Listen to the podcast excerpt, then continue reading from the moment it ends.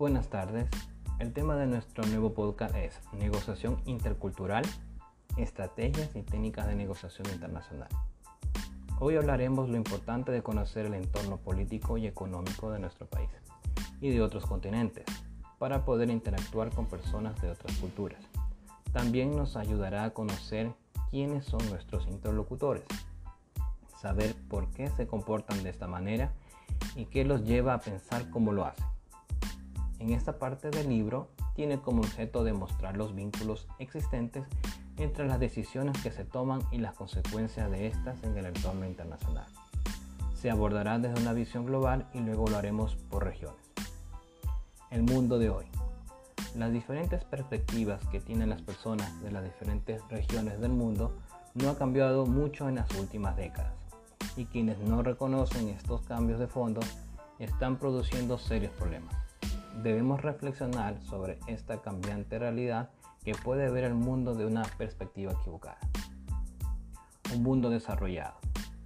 Hablaremos del viejo continente, Europa. Como conocemos, está dividido y tradicionalmente enfrentados. Lleva una política compleja, lleno de gobernantes autoritarios, que ha sufrido dos guerras mundiales nefastas, provocando crisis económicas y humanitarias fue necesaria la negociación entre los países europeos ante las diferentes visiones de sus gobernantes y la crisis que vivían en los años 1950. En muchas ocasiones se trató la implementación de un sistema económico, que era la Unión Economía y Monetaria, con el objetivo de unificar una sola moneda de pago sin mucho éxito. Países como Alemania oponían resistencia, pero fue superada por las negociaciones entre los países de la región se implementa el sistema económico común, el euro, como una moneda unificada. Estados Unidos, país que tuvo muchos acontecimientos en los años 50, cuando Washington tomó el liderazgo que hasta entonces había estado en manos europeas, el, el cual ayudó a tener un entorno tranquilo. Se produce una guerra civil por el descontento de un sector obrero que no estaba de acuerdo con el gobierno nace dos tendencias políticas que son la conservadora y la republicana. No fue hasta la administración de Kennedy que se pone fin al segregacionismo. Japón. Implementa el modelo Japón, que es la clase política, los burócratas, las empresas y gracias a este modelo se convirtió en una segunda potencia de economía mundial. Estados Unidos jugó un importante papel para triunfar en el exterior, ya que ayudó de forma económica devaluando la moneda japonesa, que es el yen, para que pueda surgir de forma internacional con su industria de forma exitosa. Rusia, gobernado por la URSS desde 1922 hasta 1991. Fue un imperio poderoso pero decadente la muerte de sus principales dirigentes puso fin al modelo comunista. Gorbachev toma el liderazgo impulsando la política. Una política reformista de la perestroika para racionalizar los excesos y minimizar las ineficiencias. Este modelo triunfó en la política exterior y ayudó a otros países en transición como Polonia, Checoslovaquia y Hungría. Un nuevo líder aparecería después de una crisis económica aguda por el cambio de sistema comunista, por la caída de la URSS, que fue el ex espía Vladimir Putin, que transformó de un gobierno quebrado a un Estado fuerte con democracia. Su economía mejoraría gracias a las fuentes naturales como el petróleo y el gas. Asia conocida por su dinamismo. Muchos ven el futuro del mundo con acento asiático.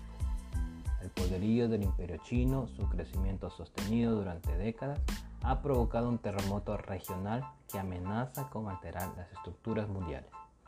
El continente con más población no está articulado políticamente.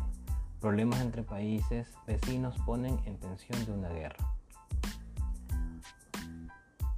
Países como Corea del Sur y Corea del Norte, India, Pakistán y Afganistán. Los países que están en mejor situación es Indonesia y Singapur, que tienen el mayor dinamismo económico, privilegiada por su ubicación geográfica. América Latina, conocida mundialmente en donde reina la desigualdad social y la inseguridad ciudadana.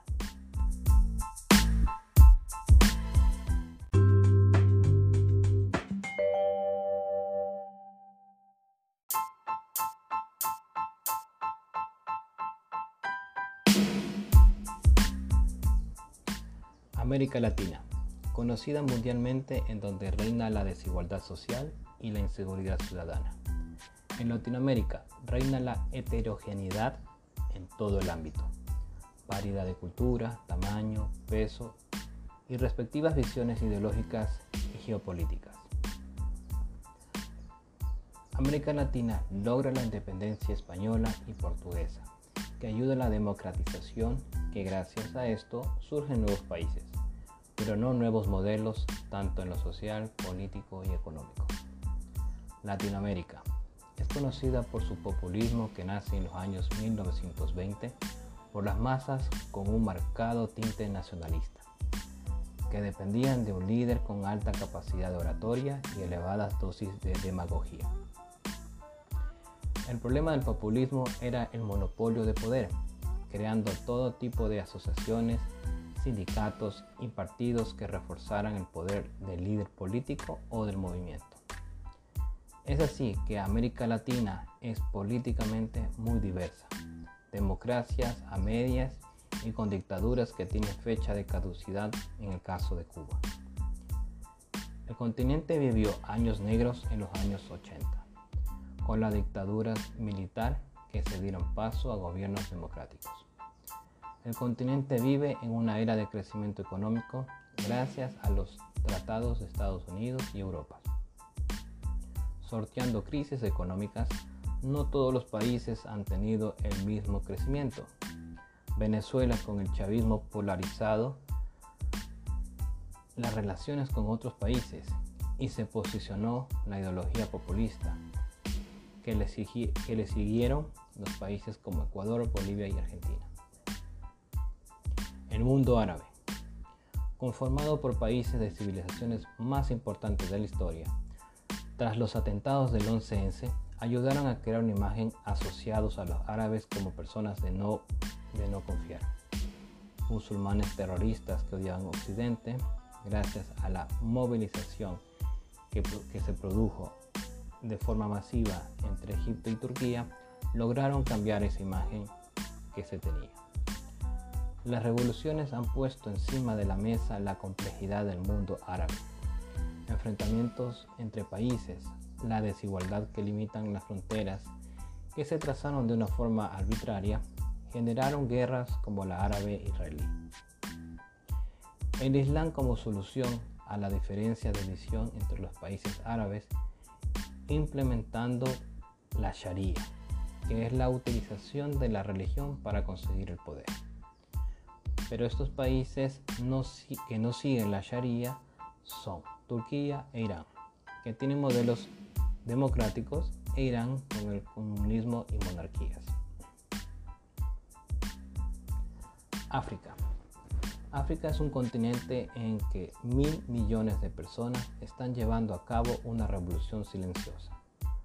Un continente que constantemente en expansión, con sólidas tasas de crecimiento demográfico, lo que no evita que sigan sometidos a la dictadura del prejuicio, pues aún hoy es la región más saherida del mundo. África se ha convertido en un magnífico exponente del crecimiento intercambio comercial, sur a sur, que escapa a la lógica del primer mundo, el cual siente cierta responsabilidad en lo sucedido el colonialismo dejó una profunda huella y cambió el curso de la historia. Colonias extranjeras llegaron y se posicionaron en la mayor parte del continente, lo que independientemente del modelo económico y del color político, los resultados fueron decepcionantes. el aumento de la pobreza, la corrupción y las tensiones internas, el continente ha abocado a la tutela y a la dependencia exterior. Australia, un país continente de grandes extensiones, se convierte en el sexto país más grande del mundo. Los australianos, por razones de su geografía, viven mayoritariamente en la costa. Su estructura económica destaca en dos sectores no tradicionales, que son la orografía y las riquezas naturales. La agricultura también les ha permitido que goce de un fuerte peso y ascendencia en especial la minería que ha vivido unos años dorados gracias al auge de los precios en los mercados internacionales.